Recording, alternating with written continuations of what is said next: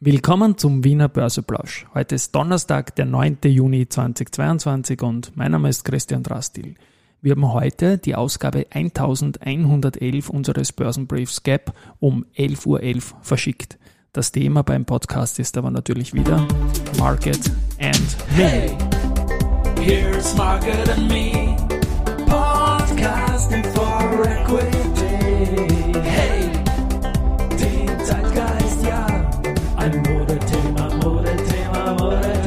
Die Börse als Modethema und die Juni-Folgen des Wiener Börseplausch sind präsentiert von Wiener Berger und dem WSS Aktien Österreich Fonds.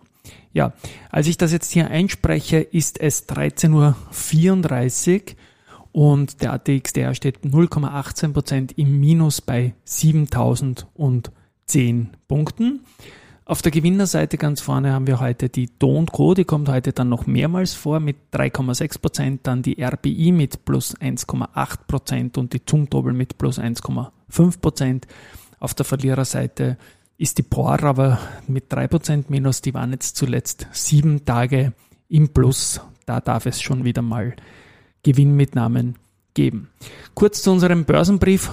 1100 und elf äh, Ausgaben haben wir gemacht.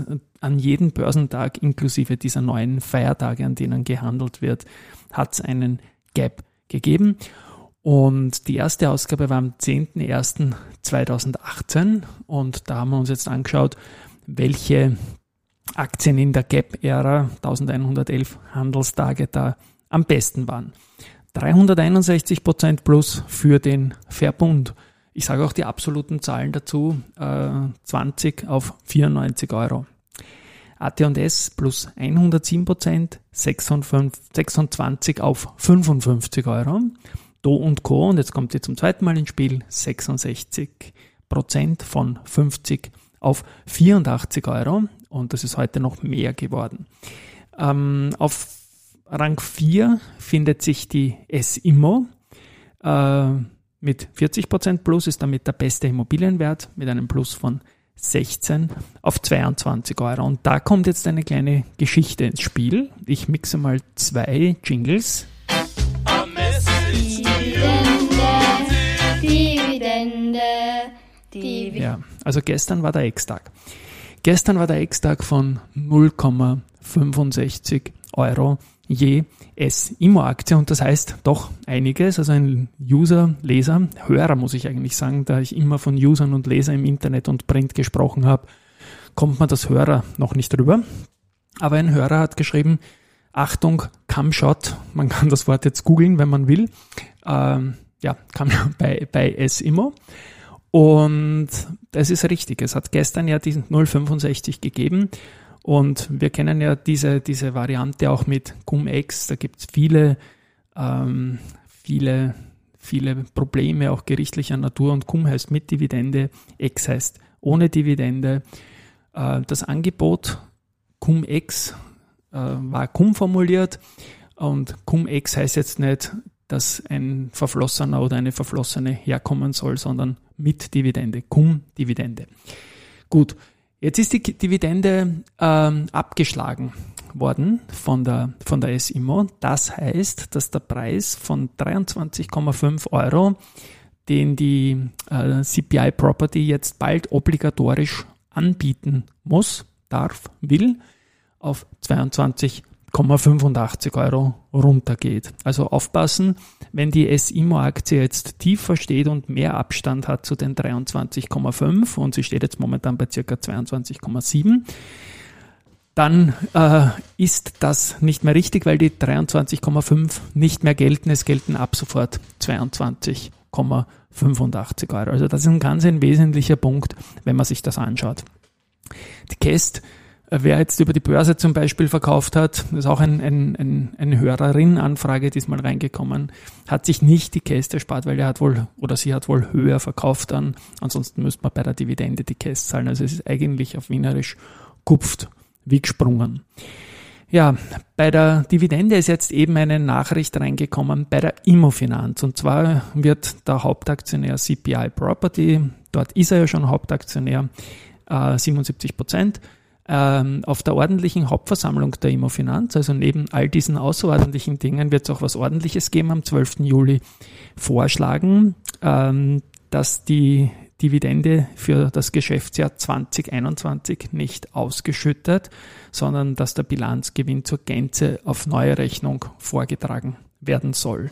Und dann, ja, gestern am Abend kam noch die Information, mit der sich irgendwie auch ein Kreis geschlossen hat. Die Vorstände Dietmar Reindl und Stefan Schönauer scheiden per sofort aus dem Vorstand aus. Also sie stehen jetzt, also sie haben gestern den letzten Tag als Vorstand gehabt. Das war eine Sache, die im Zusammenhang mit dem Kontrollwechselereignis einvernehmlich erfolgt ist. Ich möchte gar nicht so sehr nachbohren, ob das jetzt freundlich oder unfreundlich war. Ich sage, ich verstehe jetzt mehr, äh, warum die beiden Last Minute ins Angebot die Aktien eingeliefert haben und jetzt auch höchstwahrscheinlich nicht mehr kaufen werden, weil das offenbar schon für sie fix war, dass das nicht weitergehen wird in der Vorstandszeit. Ich möchte mich bei beiden bedanken, denn die Immofinanz steht besser da, als sie meines Erachtens nach je dagestanden ist. Für mich, Verzeihung, zählt dieser Net Asset Value von 29 Euro sehr wohl. Und die beiden haben da einfach gute Arbeit gemacht und dafür muss man mal Danke sagen. Ähm, übernehmen in der Immofinanz wird die Radka Döring von der CPI Property Gruppe. In, äh, sie hat schon im April äh, Mitglied Vorstandsbestellung äh, bekommen und sie übernimmt jetzt mal die Agenten von Reindl und Schönauer. Ich glaube auch, der CPI Property muss man jetzt mal Zeit geben, ähm, wie man sich da jetzt als Großaktionär, als Hauptaktionär verhält und wird sich das Ganze halt einmal anschauen. Äh, spannend wird auch sein, äh, ob jetzt beim Kursrückgang der vergangenen Tage die CPI Property auf der Käuferseite aufgetreten ist. Sie müssten das melden. Bis jetzt ist da noch nichts gemeldet worden. Und die Shorter, die im Markt sind, das ist noch circa 1,3 Prozent vom Grundkapital laut FMA-Datenbank, haben sich auch noch nicht per Meldung jetzt mal kleiner gemacht. Vielleicht haben sie es schon, es ist ja immer ein paar Tage Zeit.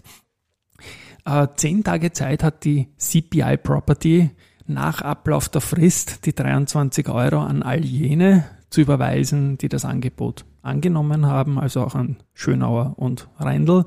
Und meiner Rechnung zufolge sind zehn äh, Börsetage, zehn Werktage sind dann der 14.06., also nächste Woche müsste das Geld dann am Konto sein.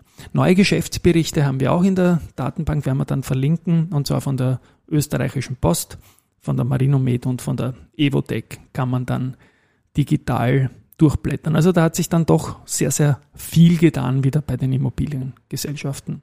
Nochmal danke an Schönau und Reindl, dass sie die Firma gut hinterlassen haben und damit auch spannend wurden zu einem Preis über 20 Euro, den man eigentlich so lange nicht gesehen hat ähm, zu einem Target zu machen. Gut. Die weiteren News. Äh, Wienerberger über, erwirbt die kroatische Wagon und diesen Hersteller von Inhouse-Lösungen für Wasseranwendungen sowie Abflusssysteme. Das ist ein Umsatz von 24,4 Millionen Euro, haben die im Vorjahr geschafft. Kaufpreis ist Stillschweigen. Eine Auszeichnung hat es für die Strabag gegeben. Die wurden von niemand geringeren als, als O2 Telefonica äh, für das Facility Management, das Immobilienportfolio in Deutschland, für das gesamte Immobilienportfolio in Deutschland beauftragt. Also das ist sicherlich äh, eine Auszeichnung und ein Auftrag zugleich.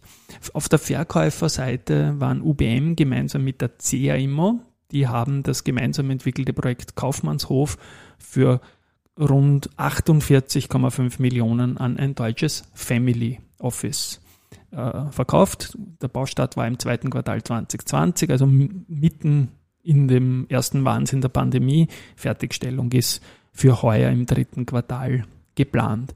Weitere Aktienkäufe gibt's vom Georg Riedl, der hat 10.000 Stück AT&S bei 55 gekauft vor wenigen Tagen und hat jetzt auch noch weitere 10.000 bei 53 gekauft, also 20.000 zu 54, das ist also eine Million Euro. Ähm, ja, weiters noch Research, da hat sich auch eine ganze Menge getan. Und da sind wir wieder bei Don't Co. Die erste Group hat Kaufen bestätigt und das Kursziel von 100,5 auf 115,5 nach oben genommen. Ebenfalls Jeffries und die haben das Kursziel von 112 auf sogar 120 Euro erhöht. Die UBS hat die österreichische Post auf Sell gehabt, ist jetzt nicht mehr der Fall, man ist auf neutral gegangen, nimmt aber das Kursziel von 30 auf 28 zurück. Raiffeisen Research reduziert S-Immo von Halten auf Reduzieren und das Kursziel von 24 auf 21,8. Wie gesagt, da muss man sich wieder diese 23,5 minus 0,65 jetzt 22,85 anschauen. Immofinanz, und das ist spannend, äh, haben sich die Raiffeisen-Kollegen ebenfalls angeschaut. Und da geben wir jetzt wegen einen Kursrutsch von Reduzieren auf Kaufen. Und das Kursziel geht von 22,5 auf 20,5 Euro. Retour, aber eine gute Nachricht für alle, die noch drinnen sind. Ja, das wär's in Wahrheit für heute. Ähm, in den kommenden Tagen wird es ein paar Neuigkeiten geben, die wir kommunizieren werden. Ich habe es heute auch gesagt, anlässlich von Gap 1111. Wir werden da ab September kostenpflichtig werden, werden aber einige Goodies dazu liefern und ja, es geht weiter und wir sind optimistisch, auch in der Immobiliengeschichte, dass die österreichischen Immobilien uns weiter Freude machen werden. Ciao und Baba, bis morgen.